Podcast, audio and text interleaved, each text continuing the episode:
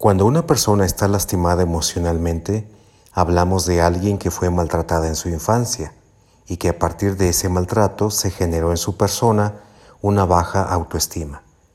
Entonces va a tender a dejarse humillar. Es posible que no tenga límites. Permitirá que los demás abusen de ella, entre otras cosas. Pero todos estos son solo síntomas, de tal manera que no se debe trabajar ninguno de estos elementos, sino la enfermedad, que es la baja autoestima. Si no es así, corremos el riesgo de nunca sanar. ¿Te atreves a sanar tus heridas emocionales?